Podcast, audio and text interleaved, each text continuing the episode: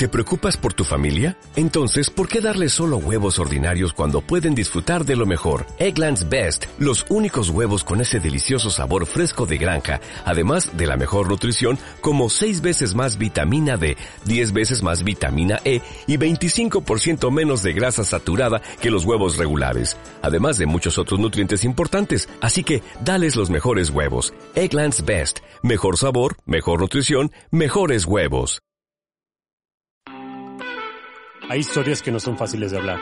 Hay secretos que no queremos revelar. La única forma es soltar y dejarlo atrás. Es momento de crear, de hablar, de ser, de actuar y de transformar. Bienvenidos, a Salir del Closet.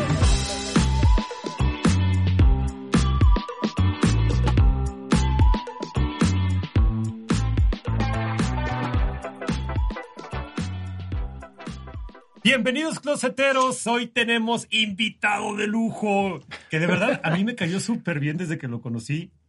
Aparte súper extrovertido, llegó a sacarme plática a él, no nos habíamos conocido nunca, o sea, yo lo ubicaba por redes sociales, pero llegó, me sacó plática, haz de cuenta que yo, yo estaba haciendo el entrevistado, él llegó más en modo fan que yo, que yo con él, y en realidad era porque no manches con toda la seguridad que te transmite Humberto nada más al, al, al, conocerlo, ¿no?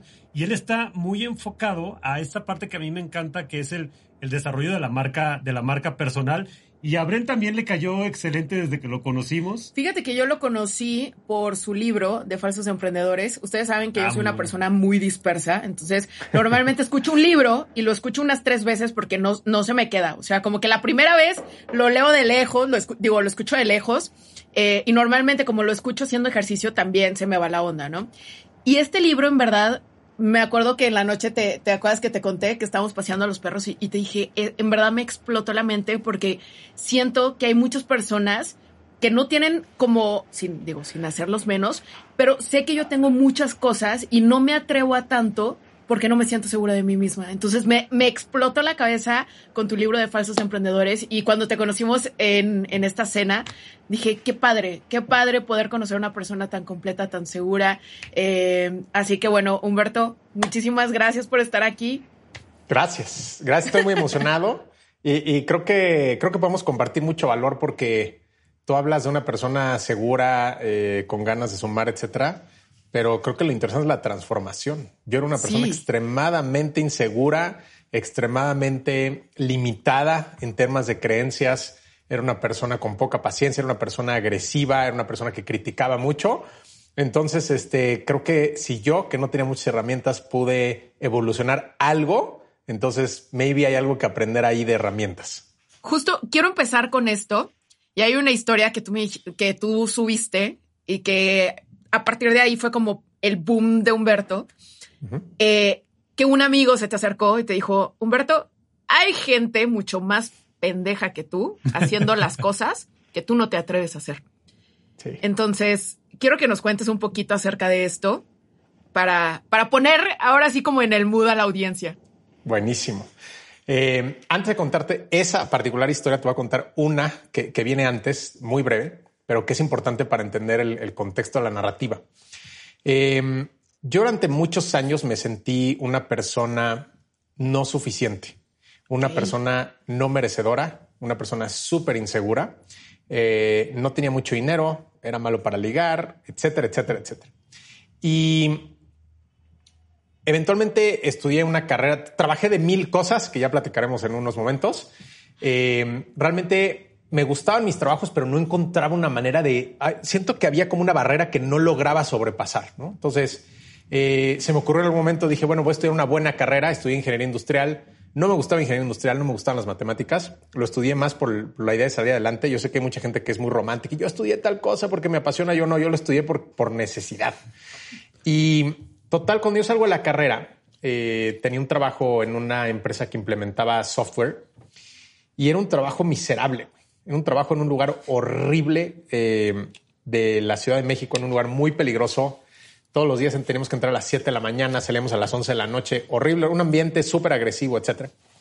Y total, este, decidí lo que muchos de nosotros hemos decidido en esos momentos es voy a subir mi currículum a una bolsa de trabajo para eh, buscar un empleo que me guste. Me llega una primera invitación a la entrevista y no me quedé, no me, ofrecieron nada. Vino una segunda, vino una tercera. Y yo estaba muy confiado porque yo decía, a ver, tengo una buena carrera de una gran universidad, eso tiene que ser suficiente porque además me lo han dicho toda la vida, ¿no? Y para no hacer el cuento largo, terminé yendo a 44 procesos de reclutamiento. Eh, no me ofrecieron nada. Fracaso total. Y en el proceso 44 fue en una eh, empresa de reclutamiento eh, aquí en la Ciudad de México y la reclutadora me vio tan frustrado que me dijo, Humberto, típicamente la gente de recursos humanos no comenta qué es lo que realmente está pasando en un proceso de reclutamiento, pero yo te quiero ayudar y te lo voy a comentar. En los procesos de reclutamiento, las empresas nos piden que tengamos un pool de tres o cuatro personas a las cuales entrevistemos y elijamos la mejor. Pero los reclutadores en general ya sabemos a quién vamos a promocionar o a quién vamos a promover y los demás son de relleno. Tú eres uno de los de relleno. Entonces imagínate en un momento súper bajo de mi vida en donde yo tenía todas las inseguridades del mundo y me sentía perdido, pobre, pendejo, eh, feo, o sea, todo, todas mis inseguridades en una y me dice eso. sus palabras me dice, fueran, eres un candidato plano. No tienes nada que te diferencie de los demás. Y yo me quedé así de madres. Eh, sí, eras como el arbolito de fondo de las películas. Sí, árbol número tres. Exacto. Árbol número 36.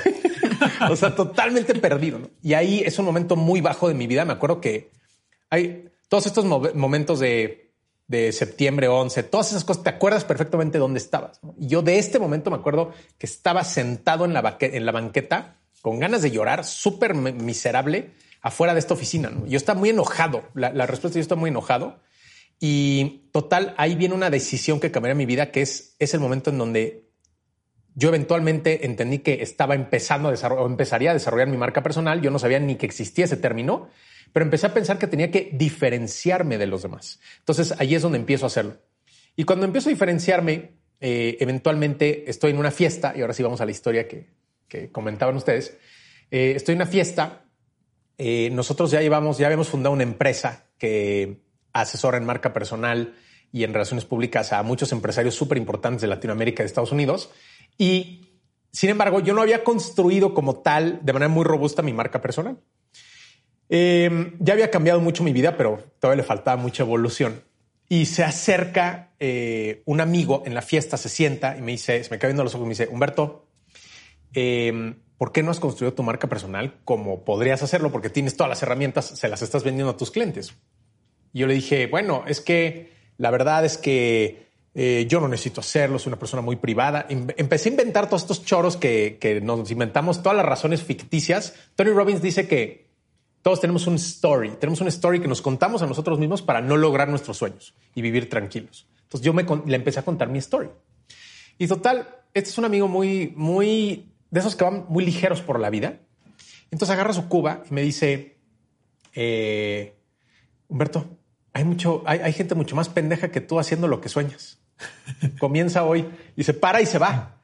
Y es otro momento que me quedé en shock así de a la madre, ¿no? Hay una frase que me encanta que es el sensei ha hablado y literal fue, un, mensaje del universo que llegó ahí, güey. Y, ese es el momento en donde dije, tiene toda la razón y, ahí es donde comenzamos y pues aquí estamos hablando y compartiendo. Oye, está increíble eso que, que, que dijiste porque a final de cuentas tú lo pudiste haber tomado como, pues me dijo pendejo, pero en realidad tú lo tomaste así como que sí es cierto, o sea, y lo vemos a diario a mucha gente que, y justo ayer yo hablaba de, de eso en una, en una de mis historias, que hay gente que su único negocio es decirte cómo hacer un negocio exitoso, pero ellos nunca lo han hecho, ¿no? Pero ellos ya lo están vendiendo y tú a veces hasta les terminas comprando a gente que nunca ha hecho un negocio. Entonces, si ellos pueden hacer eso, Pinder. si les hemos comprado. Aquí confesando ya. Aquí confesando. Que, nos Saliendo del closet.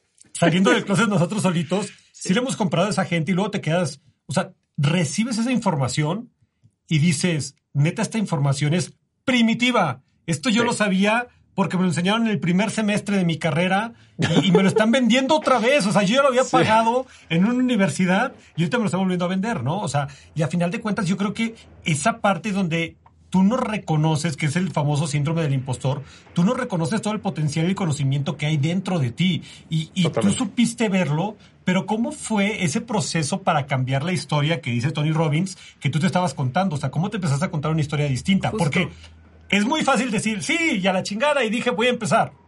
¿Cómo? Pero no. ¿Cuál fue el primer paso para cambiar tu historia? Mira, ¿sabes qué me he dado cuenta? Eh, los seres humanos tenemos dos, dos triggers, dos este, detonadores importantes. Está el miedo y está la ambición. El 99% de, de los cambios poderosos que los humanos tenemos en nuestra vida provienen del miedo, no vienen de la ambición. Somos seres que reaccionamos 100x más fuerte con el miedo que con la ambición. Y yo, todos tenemos un fantasma. Hay un fantasma que nos persigue. Eh, Brent tiene uno, Rudy tiene uno diferente. ¿cómo, cómo, se, ¿Cómo se llama el fantasma de Humberto? El fantasma de Humberto se llama eh, no ser suficiente. Ok. Entonces, eso es a mí lo que me impulsa todos los días a decir, güey, el privilegio de poder hablar aquí con, con Bren y con Rudy y compartir con su audiencia, eso me emociona. Y estoy consciente hoy de ese miedo. A veces me pregunto si ese miedo va a desaparecer algún día. No lo sé, pero al mismo tiempo ese miedo me ha ayudado a salir adelante como persona, salir adelante como miembro de una comunidad y compartir conocimiento que pueda ayudar a los demás. Entonces es un tema un poco extraño porque salen cosas eh, bastante constructivas de ese tema. Entonces yo, yo diría que en mi caso, el hacerme consciente de que si yo no cambiaba lo que estaba haciendo, em, iba a terminar siendo completamente irrelevante. Eh, eso a mí me aterrorizó completamente. Dije, güey, no quiero vivir con ese terror entonces voy a hacer algo al respecto. Ahora, todos tenemos un fantasma diferente, ¿no? Entonces creo que algo que vale muchísimo la pena. Humberto, ¿cuál es el mejor consejo que le puedes dar a las personas? Toma terapia, güey. El mejor consejo que puedes, toma terapia. El mejor consejo de pareja, toma terapia, toma terapia. Porque si tú logras identificar esos fantasmas, vas a entender, nosotros somos hardware y somos software. Y el software maneja toda nuestra vida, ¿no? Son nuestras creencias. Si tú empiezas a ser consciente ese software, puedes cambiar tu vida. Pero si no lo haces consciente, como dice Carl Jung, eh, manejará tu vida ese software y le llamarás destino. Destino, justo. Humberto, fíjate que, digo, eh, personalmente, yo me di cuenta que esta parte de merecimiento, esta parte de, de la marca personal, A mí me preguntaban, Bren, ¿cómo le hiciste para crear tu comunidad? Y ya sabes, yo me empezaba la historia y bueno, se sienten como empáticos y demás, pero personalmente no tengo ni idea, Humberto. O sea, realmente es algo que he analizado y que digo, no sé por qué vendo, ¿sabes? O sea, y, precisamente analizando, arrastrando el lápiz, me di cuenta que la gente ve que yo lo hago, ¿sabes? Arrastro con el ejemplo. Pero personalmente no me ha costado mucho trabajo esta parte de presumirme, esta parte de creérmela, porque a mí mucho tiempo me dijeron, no te creas mucho, porque presumida, porque... Ese es el fantasma de Bren. Ese, es mi fantasma. Mi fantasma es, es que en algún momento a mí me dijeron que si te crees mucho, vas a caer mal. Y me, me he hecho muchas veces pequeña para caber en un lugar, para poder encajar, ¿no? Y, y refuerzo lo que acabas de comentar, porque ayer fui a desayunar con su mamá y en el desayuno ella me empezó a platicar que Bren tiene todas las medallas, todos los reconocimientos, el mejor promedio, mención honorífica de todos sus estudios. Y en el examen de, para entrar a la universidad fue el promedio más alto del estado. Bren nunca platica eso. Nunca lo dice. O sea, como que tiene. A mí se me hace una falsa humildad porque lo esconde en realidad. O sea, ser humilde también es reconocer quién eres. Y lo mismo con la parte corporal. O sea, normalmente no ocupo nada que se vea mi cuerpo porque van a decir. Qué presumida. Qué presumida, ¿no? Entonces, arrastrando un poquito el lápiz, me he dado cuenta de esto. Y creo que por la parte de las mujeres, de verdad se nos cuesta, o sea, nos cuesta demasiado esta parte de soy mucho, me creo mucho y, precisamente esto es lo que reflejo. Y si tú no estás en este nivel, pues ni modo, no, no pienso bajarme a ese, al, al otro nivel, ¿no? Entonces, quiero tú, Humberto, que nos puedas decir un poquito cómo has manejado esto, porque a final de cuentas, eh, creo que es algo que, nos, que, es un fantasma también de muchos. Totalmente. Em, ese fantasma me parece súper poderoso, no solamente e, en general en los humanos, sino particularmente en las mujeres. Yo estoy absolutamente convencido y, te voy a explicar por qué sí es importante que presumas todos tus logros y que presumas el cuerpo que has trabajado todos los días con un esfuerzo desproporcionado. Em, porque la forma de cambiar al mundo, y estoy muy convencido de esto, es empoderar a las mujeres. Porque ustedes tienen tanta influencia, no solamente con otras mujeres, sino con los hombres. Si tú empoderas a los hombres, cosas buenas suceden. Si tú empoderas a las mujeres, cambias el mundo, porque los dos géneros se transforman y crecen. Entonces, ven, hay muchísimas mujeres allá afuera. Eh, uno de mis contenidos que, más resonancia emocional ha tenido es un contenido que se llama Las mujeres que asustan a los hombres. Eh, y, y es esta falsa creencia de que las mujeres tienen que hacerse chiquitas para poder caber por una puerta que no les corresponde a ustedes. Y se me hace súper triste, se me hace súper frustrante, pero al mismo tiempo se me hace súper emocionante y súper empoderador que podamos hablar de esto y que la gente que nos esté escuchando, particularmente las mujeres, entiendan que todas y todos tenemos un don, tenemos una magia, tenemos un gran mensaje, algo tenemos guardado. Si no lo estamos compartiendo con el universo, o sea, si tú no puedes presumir este cuerpo maravilloso que tienes y que has construido y que nadie te lo regaló gratis, porque estoy seguro que has hecho un esfuerzo increíble. Eh, y todos los negocios que han construido juntos y todo, todo este valor que ustedes han desarrollado, qué triste. Es como eh, yo soy muy, admirador de, Picasso, no solamente por su arte, sino por su historia de vida. Picasso es una persona que nunca dejó de experimentar, que nunca dejó de crear, toda una vida muy controvertida. Eh, pero al final de cuentas es una persona que siempre, siempre creyó en sí mismo. Nosotros en la empresa tenemos una división eh, que es una división de manejo de crisis. ¿Qué es manejo de crisis? Es ayudamos a grandes empresarios, hombres y mujeres que están pasando por momentos súper complicados. Entiéndase procesos jurídicos, entiéndase reclamaciones, derrames petroleros, accidentes en sus empresas, etcétera, que son momentos muy complejos. Y si te, a través de los años hemos conocido a muchos de las y los hombres más ricos de Latinoamérica y a algunos de los más ricos de Estados Unidos. Y han sido 10 años de trabajar con estos clientes. Si hay una cosa que te puedo decir que los diferencia a todas y todos de los demás, es que se la creen. That's it. No es dónde estudiaron, no es en dónde nacieron, no es qué libros han leído, no Nada. Es que se la creen. Tú hablas con ellas y con ellos y es, te dicen, güey, no sé cómo voy a hacer este proyecto, pero lo voy a hacer. Entonces, su máximo don es que creen en ellas y en ellos Entonces, yo lo que te diría, para no extenderme muchísimo, es, Bren, tienes una magia, compártela más. Sí. ¿Por qué apagar tu brillo? Y las amigas que nos están escuchando y los amigos que nos están escuchando es lo mismo. ¿Por qué apagar tu brillo? De entrada, un punto muy importante no somos tan importantes. En el momento en que trascendamos esta vida, nuestros amigos muy cercanos y nuestros familiares nos van a recordar. Nobody else, güey. Nadie se va a acordar de nosotros después de eso. No, pero es que yo quiero tener una estatua de bronce que recuerde. We are almost irrelevant. Si entendemos eso, podemos soltar eh, unas piedras que venimos cargando, suponiendo que nosotros tenemos y que vamos a vivir por siempre. No, compartamos nuestro don and that's it. Wow. se me hace un mensaje súper poderoso porque a final de cuentas, te cuento, y ahora yo voy a sacar mi, mi, tu, fantasma. Cuando, digo, tú escuchaste mi historia muy, muy breve en una, en una cena, este, y más o menos la, la, la, conoces, pero a mí me pasaba que todo el mundo me decía, ¿por qué no cuentas tu historia? Y yo, ¿por qué la tengo que contar, no? Es que de verdad tienes muchísimo que compartir y bla, bla, bla. Bren siempre me decía, cuenta tu historia, cuenta tu historia, cuenta tu historia.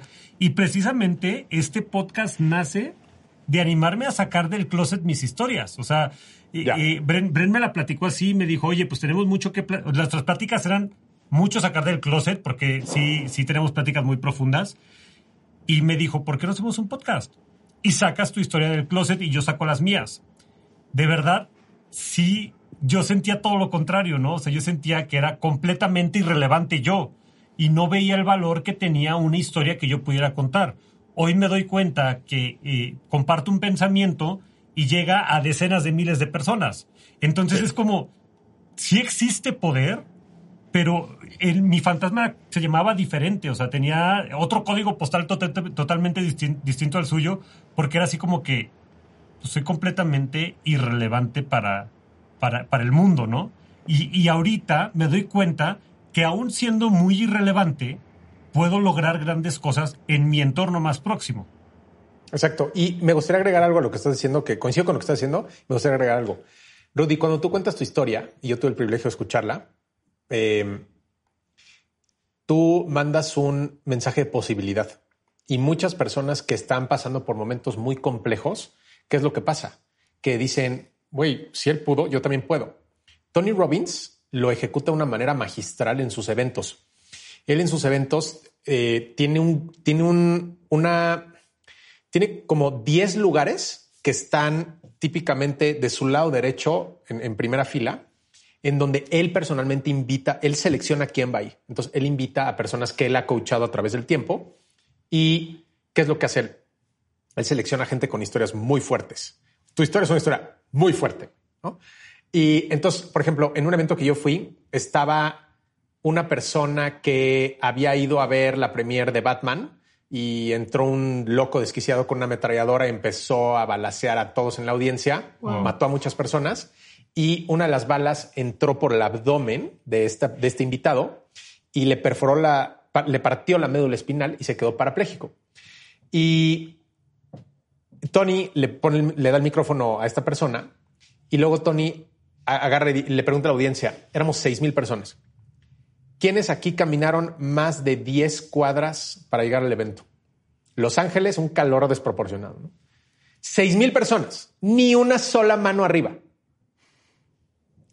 Y les dice, y enfocan a, esta- a este amigo y dicen, este güey, te voy a inventar el número, no me lo recuerdo, pero este cabrón con su silla de ruedas anduvo 15 o 20 cuadras en el calor de Los Ángeles.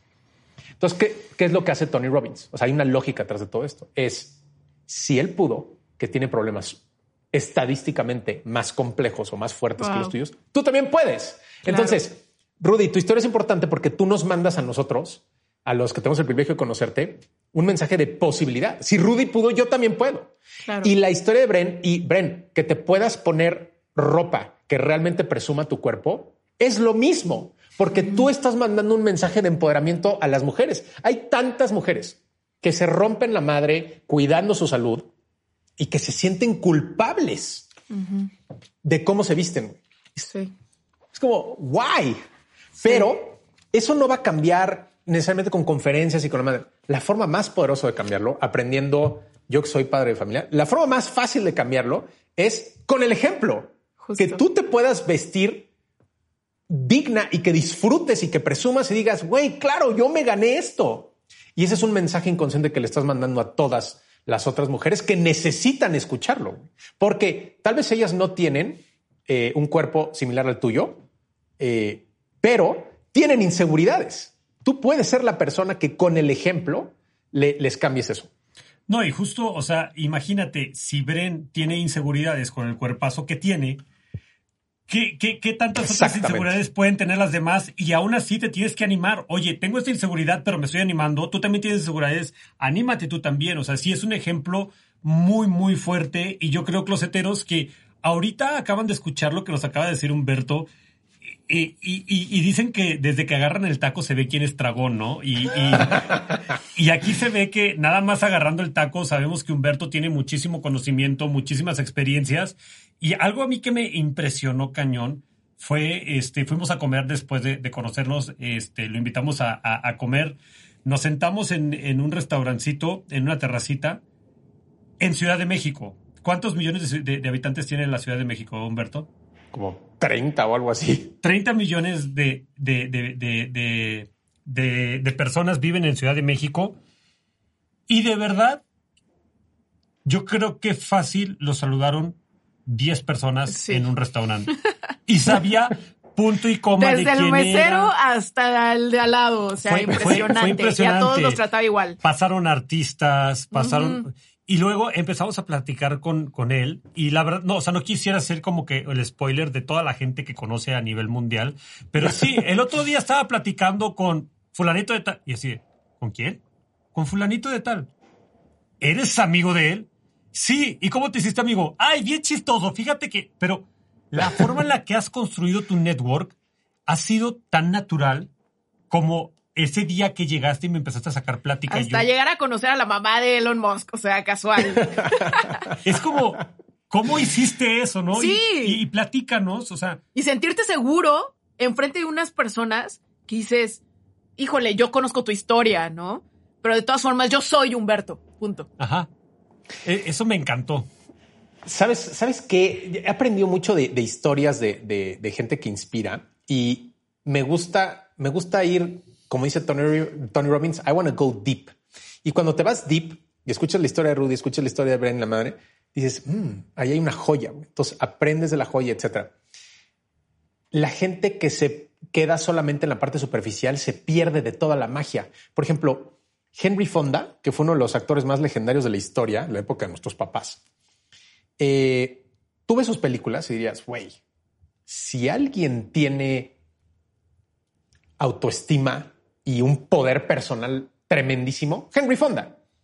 Henry Fonda, antes de cada, antes de cada escena, no antes de cada película, antes de cada escena, se iba atrás de, de, de, estaba todo montado a vomitar, a vomitar de los nervios. Entonces, ¿cuál es el aprendizaje ahí, güey? Es eh, nosotros, eh, es una falsa, es, es una mentira vil el suponer, y es una creencia muy limitante, el suponer que los demás tienen grandes este, niveles de autoestima y que saben las respuestas a todo y que no dudan y que no dudan de su cuerpo y que no dudan de... Es una mentira, güey. Entonces, cuando tú logras, te diría que una de las cosas más importantes que he entendido en mi vida es eso. Cuando tú logras entender eso, que todos tenemos miedo, que todos tenemos inseguridades, que todos, o sea, yo era una persona que, que gastaba la mayor parte de mi dinero en relojes. ¿Por qué? Porque era tan inseguro que llegaba a las reuniones y lo, te, lo que, lo que hacían en la mesa, me paraba así, me ponía la mano para que vieran mi reloj. Y yo suponía que de esa manera iba a ser importante o que iba a ser wow. apreciado. ¿no? Y el día que me di cuenta de eso, con, en una terapia, by the way, en ese momento vendí todos mis relojes y dije, fuck this. Ahora voy a ir a las reuniones y me voy a enfrentar a mí mismo. Uno de los gran, grandes problemas de la humanidad, y me regreso otra vez a la, pregunta que existe, uno de los grandes problemas de la humanidad es la creencia falsa de que todo debe ser cómodo, de que todo debe ser fácil, de que no debe de haber dolor. Entonces, el ejemplo de Bren en el gimnasio es un, es, un gran ejemplo que, que, contradice esta teoría moderna superlimitante, ¿no? Es, si no existía ese dolor, eh, no lograrías lo que has logrado, querida Bren. Dime si no estoy cre equivocado. No crecería el músculo, sin dolor no crecería el músculo. Claro. ¿No? Entonces, sí. eh, el, el, el punto es, si todo el tiempo estamos buscando lo más fácil, si todo el tiempo amo la modernidad y amo la tecnología, pero todo este tema de pico un botón y llega comida, pico un botón y llega un taxi, pico un botón y ya no tengo que interactuar con los seres humanos, es extremadamente limitante. Y si tú te acostumbras a eso, pierdes tu magia. Sí. Fíjate que quiero, I want to go deep en eso, tal cual, porque me he dado cuenta que sí, entre más vas progresando, más te vas aislando. Y sí. dejas de conocer a muchísima gente bien interesante, ¿no? Y, por ejemplo, a ti te empieza a ir muy bien en un negocio y dices, pues yo estoy bien con mi, o sea, por ejemplo, yo puedo decir, yo estoy bien con Bren, estoy bien con mi pareja, ¿para qué quiero más amigos? ¿Para qué quiero más relaciones? ¿Para qué quiero conocer más gente? Si mi negocio va bien, si todo va bien, pero en realidad lo que acabas de decir es bien fuerte. O sea, ¿cuántas joyas me estoy perdiendo por vivir en mi mundo? En el mundo en el que yo creo que yo soy autosuficiente, pero en realidad, pues sí, eres autosuficiente porque no sabes de todo lo que te estás perdiendo. Exactamente, totalmente. Y los grandes personajes de, la historia, hombres y mujeres, inevitablemente siempre pasaron por grandes procesos súper complejos. Eh, y dentro de esa complejidad es donde sale la magia. Picasso. Picasso tenía un gran amigo y su amigo eh, Picasso entrada, el, concepto de salir de la zona de confort, o sea, Picasso es un tremendísimo ejemplo. Él eh, nace en España, vivió en España varios años, vive en Barcelona eventualmente, y nace en Málaga, vive en Barcelona, y eventualmente entiende que el tema progresivo se está desarrollando en París. Él se va a vivir a París. En París eh, se lleva uno de sus grandes amigos y el amigo se enamora de una mujer ahí en París y le empieza a seducir, seducir, seducir. La mujer decide no hacerle caso. Este amigo tenía grandes problemas emocionales y mentales y se deprime tremendamente. Y él insiste, insiste, insiste, la mujer nunca le hace caso. Entonces él hace una reunión en un café, invita a muchos de los grandes artistas consumados de la historia, grandes pintores, y invita a esta mujer.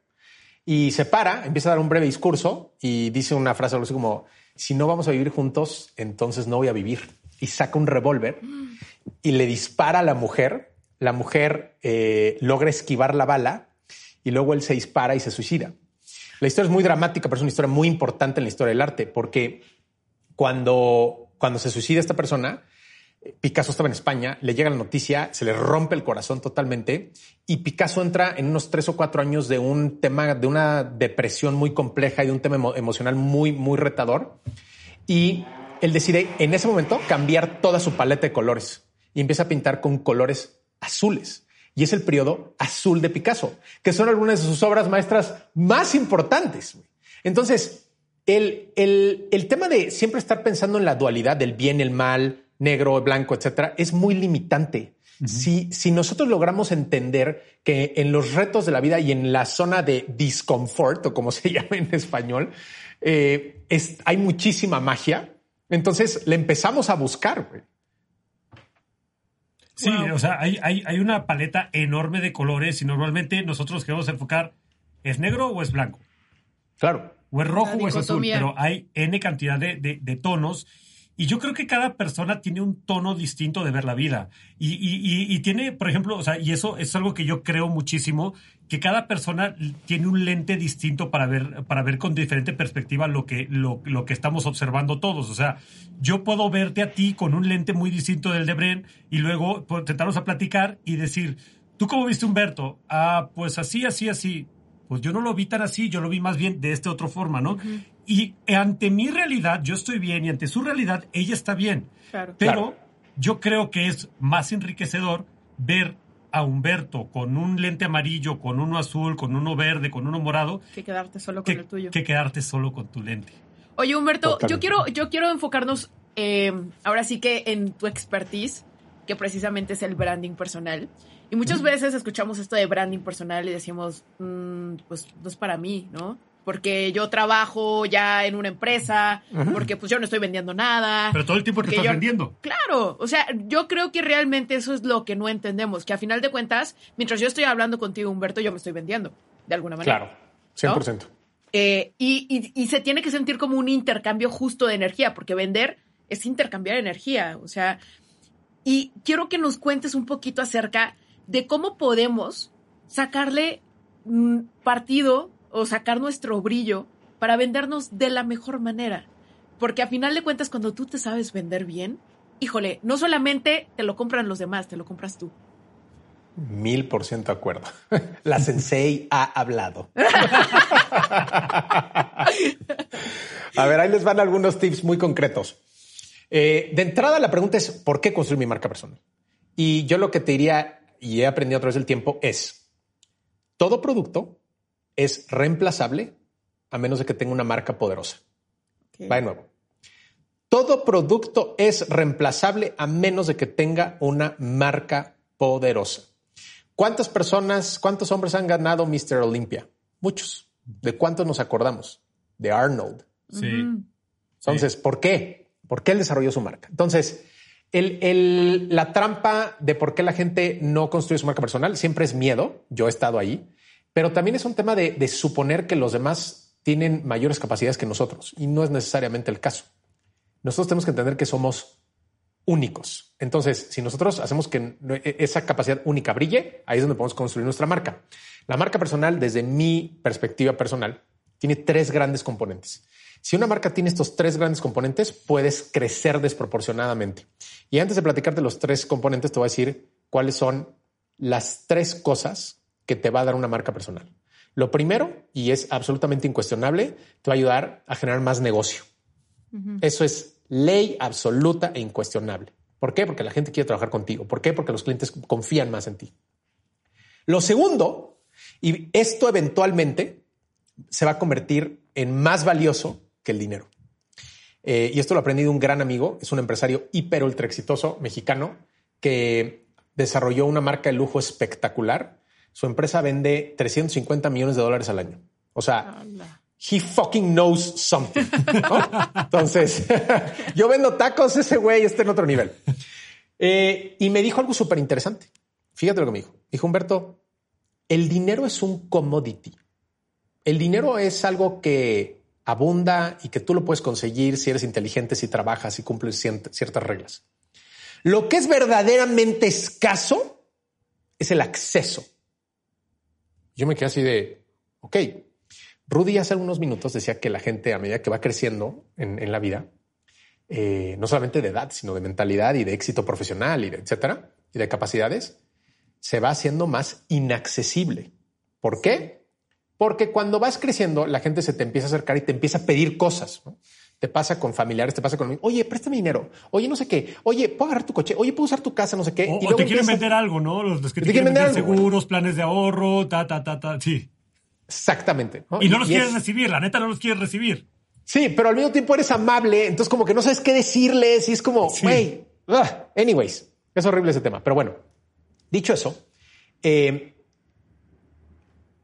los conocimientos más valiosos del mundo los tiene ese .00001% de la población. No solamente de negocios, sino de fitness, sino de arte, de, de todas las cosas importantes de la humanidad. ¿no? La pregunta es cómo llegas a ellos. You need access. ¿Y cómo puedes conseguir acceso? El dinero no necesariamente es suficiente. No. ¿Por qué Roman Abramovich compró el Chelsea? Porque quería acceso a la sociedad inglesa. Wow. Seguramente le encanta el fútbol, pero el punto final no es el fútbol, es el acceso. Sí. Porque las, la gente más valiosa del mundo, la gente que más sabe, la gente que más tiene, es un círculo de este tamaño. El reto es cómo puedes entrar a ese círculo. Y, oh sorpresa, la marca personal es una manera de hacerlo. Yo lo he comprobado, mis clientes lo han comprobado, ustedes lo han comprobado. El tercer elemento es para mí el más valioso, pero es el menos sexy en términos de la venta, que es, y lo dijo Bren hace rato, es crece tu autoestima. ¿Por qué? Porque nadie ever ha hablado tan mal de nosotros como nosotros mismos. Sí. Pues esa voz de no mames, güey, estás muy flaco, estás muy gordo, estás muy no sé qué, las arrugas se te ven en la cara, no me gusta este color de camisa, no me pa, pa, pa, pa, es súper destructivo. Pero cuando estás desarrollando una marca personal, te forzas sistemáticamente a decir a verte con otros lentes. Sí, claro. No soy tan malo, no soy tan pendejo, le sé algunas cosas, te puedo ayudar. Oye, y a conocerte, porque al final de cuentas, si te tienes que vender, necesitas saber qué es lo que te hace diferente. ¿Qué es lo que te hace fuerte? Totalmente, totalmente, totalmente. Y te, pones en esta zona incómoda, ¿no? El otro día estaba viendo un video de una el otro día, la semana pasada de una conferencia y estaba viendo el video de la conferencia y me llamó muchísima atención. Hay un momento donde me puse muy nervioso y empecé con el micrófono y empecé a hacer así. Y dije, ay, güey, nunca me había fijado en eso. Y empecé a ver videos de otras conferencias y dije, nunca me había dado cuenta de eso. Pero fíjate qué poderoso. Si tú no te subes al stage, si tú no haces el ridículo, nunca te darías cuenta que tienes ese tic. Sí. Wow. Anyways, entonces, las tres cosas que vamos a ganar con una marca personal: más dinero, acceso y em, la parte de un incremento de la autoestima. autoestima. Ahora, vamos sí a los tres elementos de una marca personal poderosa. El primer elemento más importante, si no lo tienes, nunca va a funcionar tu marca. Un posicionamiento diferenciado. Sí. Es si tú te ves como los demás, si tú te ves como todas las otras atletas y especialistas de fitness, no vas a crecer. Sí.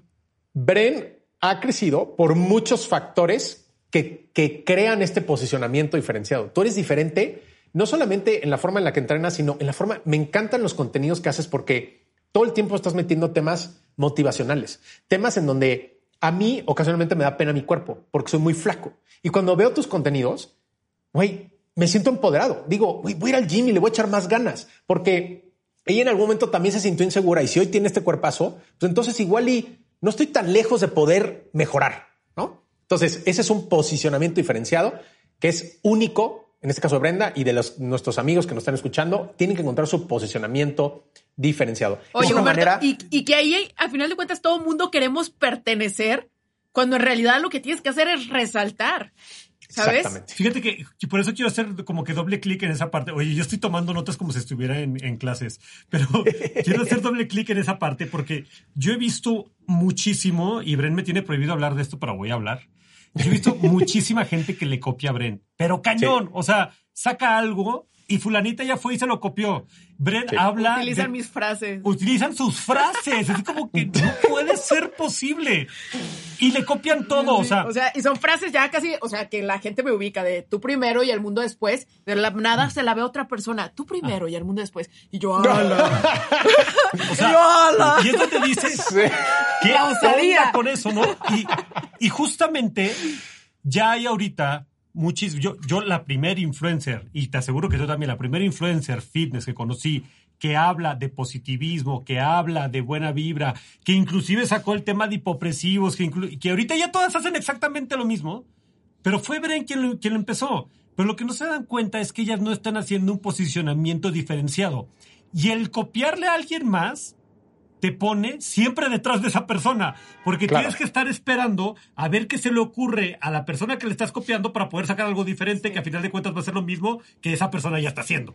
Mil por ciento de acuerdo. Y o además, sea, posicionamiento diferenciado es como que con negrita ponlo, o sea, Sí, oye, y, y te diría que un- una forma muy simple de entender cómo puedes construir un posicionamiento diferenciado es, eh, puedes combinar dos o tres elementos únicos y eso crea una combinación completamente Única, excepcional, sí. ¿no? Es, puedes inspirarte en Brenda, pero no copies sus frases, güey. sí, Porque no más te pases. hay, hay algo que estoy absolutamente seguro. Esa gente que te copia, cuando se va a dormir, se siente un fraude. Y, y eso no vale la pena. O sea, yo pongo mucha atención en cómo me siento cuando me voy a dormir y cuando me despierto, porque son esos momentos en donde el inconsciente está haciéndose como un poco Sí. más visible y eres un poco más honesto contigo mismo, contigo misma. Sí. Es, es importantísimo. En ese momento, si te sientes un fraude porque estás copiando a Bren, Jesus, no, no, no, no diré comentarios para no decir groserías.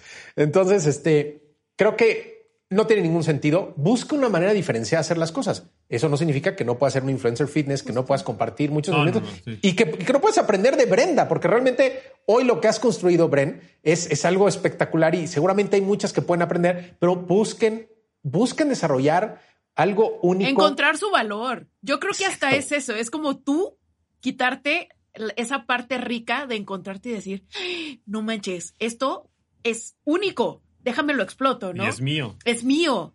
Entonces yo creo que esa parte sí es bien importante. Perdón que hicimos doble clic, te No, dejamos está seguir. perfecto. Entonces, posicionamiento diferenciado. El posicionamiento diferenciado debe tener dos grandes elementos. Tres grandes elementos. Uno está, se, se sobreentiende, tiene que ser diferenciado, no puede ser igual al de los demás, o no te conviene que sea igual al de los demás. El segundo tiene que ser breve. Cuando tú llegas a una boda, te sientes en la boda y te preguntan a qué te dedicas. Si tardas cinco minutos en responder, error. La gente ya no te está haciendo caso. Te está sonriendo, pero no te está escuchando. Ya. Entonces, encuentra una manera en una sola frase, en una sola frase decirlo. Yo me dedico a tal cosa y soy especialista en tal cosa. That's it. Wow. A ver, Puedes preséntate, hacer- En un preséntate tweet, tú, preséntate en un tú. Hola, yo soy Humberto Herrera, soy especialista en branding personal y ayudo a las personas a incrementar sus ventas y su autoestima a través de este conocimiento que desarrollo. That's it.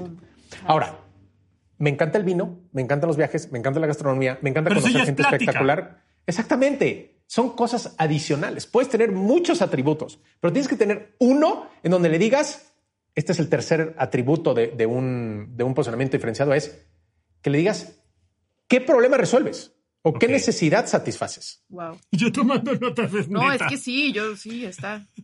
Y, y- y puedes tardar meses o años en entender cuál es el problema que resuelves, ¿no? Eh, a veces te puedes meter muy deep. Es, Güey, yo resuelvo eh, con las mujeres que tienen un tema de inseguridad porque en relaciones de... ¡pac! Y cuando logras eso, logras lo que los americanos en, en su genialidad de creación de términos le llaman el product market fit. ¿No? O sea, por ejemplo, estas terapeutas, ya estás en tu nicho. Estas terapeutas que han encontrado el nicho de eh, relaciones amorosas para mujeres. Por ejemplo, Romina Sacre, ¿no? Que, que me encanta su tema de Yo el amor en los tiempos de Romina. like. Sí. Entonces es, ella encontró ese product market fit perfecto eh, y eso es parte, parte de su posicionamiento diferenciado. Podría ser 1800, 1800 temas diferentes, pero eligió ese y lo eligió bien. Entonces, es el primer elemento, posicionamiento diferenciado. Segundo elemento, elementos de validación. ¿Qué es esto? La gente, nosotros, cada día somos más desconfiados. Entonces, mi papá, yo lo veo con mi papá. Mi papá ha comprado a través del tiempo todos los infoproductos que se han vendido en la historia de la televisión. Todo, güey. Oye, con todo respeto para mi, papá, que lo amo, mi papá, mi papá no tiene el cuerpo de Bren, por decirlo de una manera diplomática. Tiene una pancita de un hombre que disfruta mucho la vida.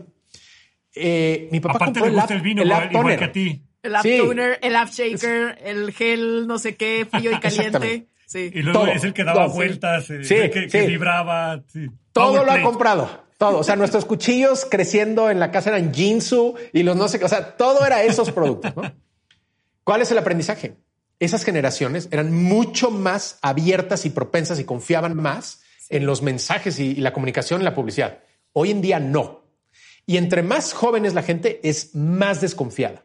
Entonces, para evitar esa fricción, ¿qué, qué pasa cuando, cuando tienes desconfianza? Tu proceso de ventas es muy largo.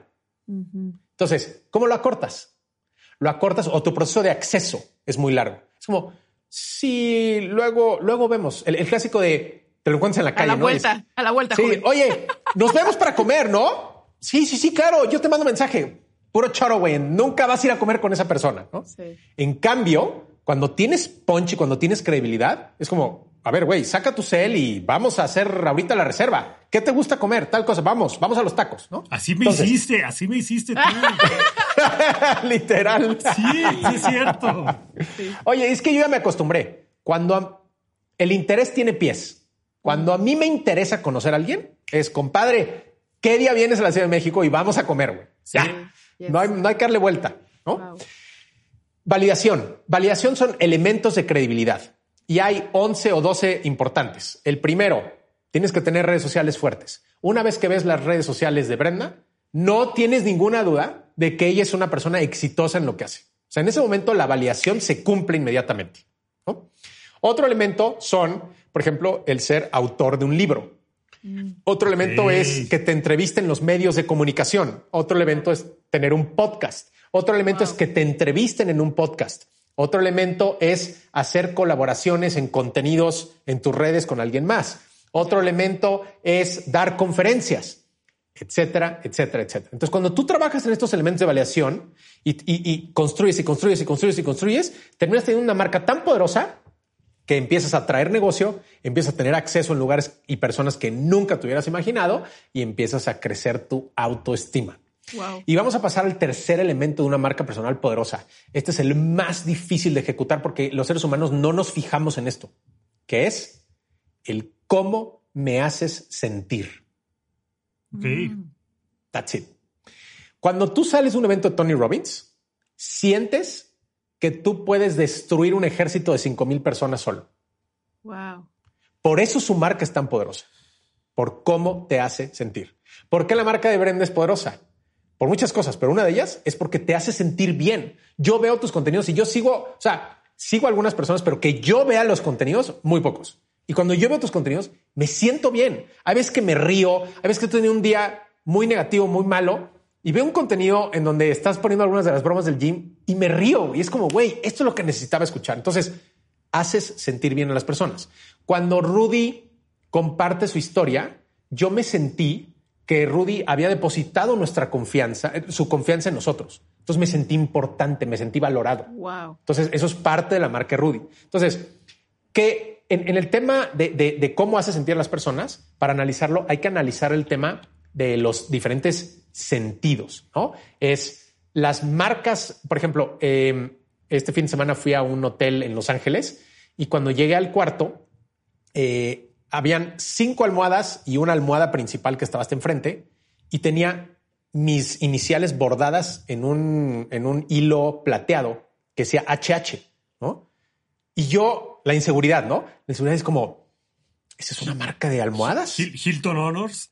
Hilton, Hilton Honors, exacto, sí, exacto. Es- exacto, sí, sí, sí, literal, güey. Hasta que dije, no, güey, soy importante y alguien le puso mis iniciales a esa almohada, pero hay alguien que está pensando en cómo me siento. Entonces es como, ah, me sentí valorado, me sentí importante. Y lo hacen para todas sus habitaciones. Pero en ese momento yo me sentí importante y es algo hiper ultra memorable. O sea, a partir de este momento, esa memoria no se puede borrar. Y vas a regresar a ese hotel. O sea. Exactamente. Acuérdense de una frase hiper ultra poderosa. Hiper ultra poderosa. No importa lo que dijiste. No importa lo que hiciste. Importa cómo la o lo hiciste sentir. Wow. Nice. Entonces, ¿por qué eh, Picasso trataba tan mal a las mujeres, pero estas mujeres no se iban, etcétera? Porque las, las hacía sentir como sus musas, como un ser humano sobrenatural que era capaz de influir su arte en su arte. Entonces, es un caso muy controvertido ese, eh, y yo estoy totalmente en contra de la violencia de las mujeres, pero, pero se puede aprender de la historia de Picasso y podemos aprender de, este tema de cómo hacemos sentir a las personas. Y este tema de cómo hacemos sentir a las personas eso es un ejercicio hasta el día que dejemos de estar en esta vida. Ejemplo, es una reflexión constante. Antes, eh, la gente me pregunta, hola Humberto, ¿cómo estás? Yo contestaba, bien, ¿y tú? Hola, ahora, ¿cómo contesto? Hola Humberto, ¿cómo estás? Feliz de escucharte. Feliz de estar aquí contigo. Y la gente se saca de onda. Es como, ok. Entonces ahí cambias, cambias la dinámica y es como, mm, interesante. Haces sentir importante a la persona. Eh, y, y, ese tema de, por ejemplo, cuando tú te paras y saludas al mesero y le dices, ¿cómo está tu hija? Sé que tuvo un problema porque de salud, no sé qué. ¿Cómo está?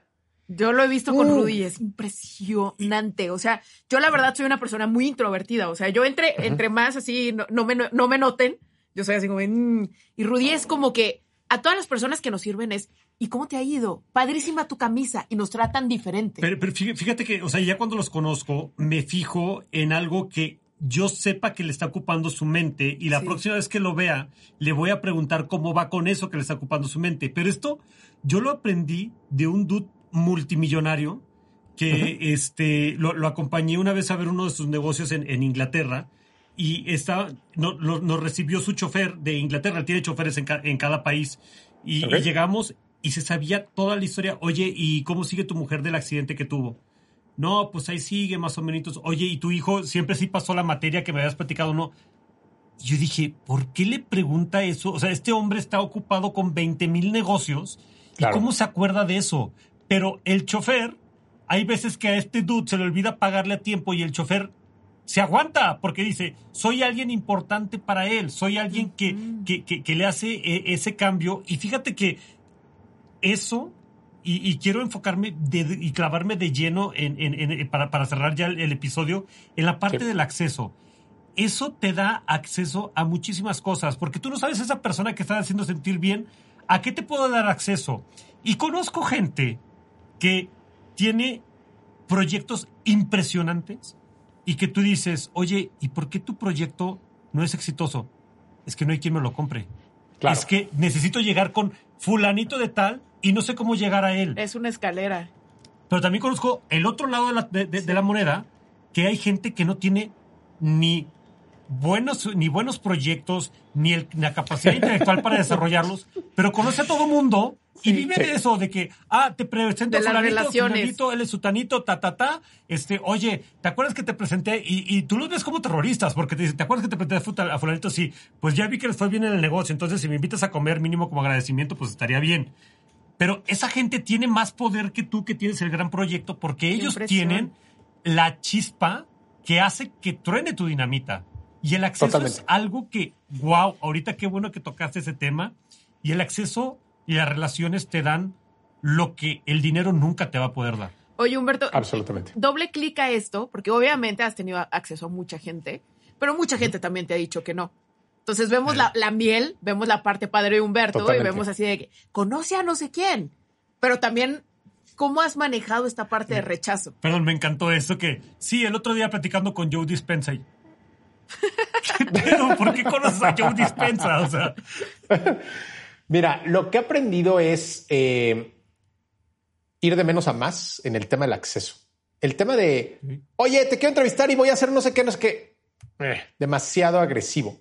Eh, siempre busco ser sutil y tratar de poner atención en las personas y encontrar qué es importante para ellos.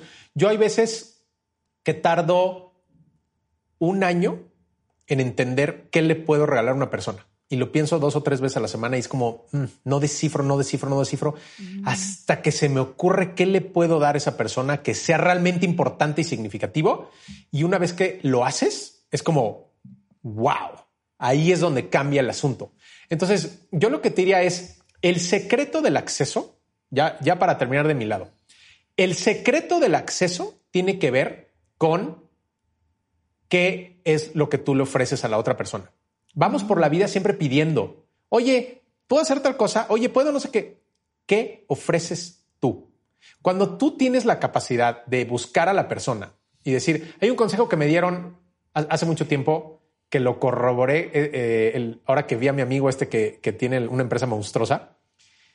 Me dijeron, lo mejor que, que puedes hacer con un multimillonario es no pedirle dinero, güey. No le pidas nada porque eso es lo que hace todas las personas. Tú busca darle algo. Y cuando tú te metes en ese círculo, empiezas a conocer circunstancias, personas, y qué es lo que va a pasar. Esa persona te, va a apoyar, esa persona te va a abrir las puertas. Muchas puertas no las tienes que abrir tú. Oye, Rudy, me encantaría que conocieras a mi amigo que vive aquí en París, de no sé qué, o que vive aquí en Guadalajara o whatever. Eh, la gente te empieza a ayudar cuando tú las empiezas a ayudar. That's it. Y otra cosa que he aprendido no importa quién seas, así tengas todo el dinero del universo, todo el acceso, todo. Siempre hay algo que te falta y siempre tienes un problema. Siempre, todos. Si tú eres capaz de identificar cuál es el problema que tiene esa persona o la necesidad que tiene esa persona y tú se la das, wow. Ahí hay una gran oportunidad. Pero la gente no ve eso. La gente solamente les quiere pedir cosas, no os quiere pedir cosas. Oye, Merdo, te puedo no sé qué. Es como, güey,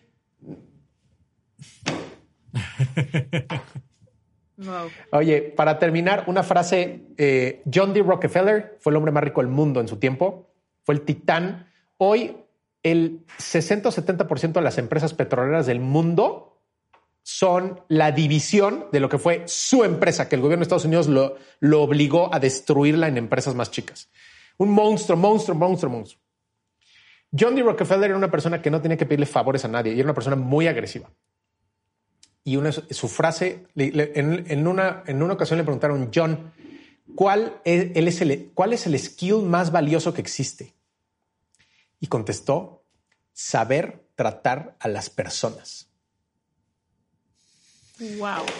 Sí, ahí hay un gran aprendizaje de alguien que no lo necesitaba hacer. Él no necesitaba ser amable. Tenía tanto poder y tanto dinero que él podía imponer todo. Sin embargo, él ponía atención y él se sentaba y escuchaba y él buscaba acuerdos y buscaba, era muy maquiavélico, pero saber, sabía tratar a las personas.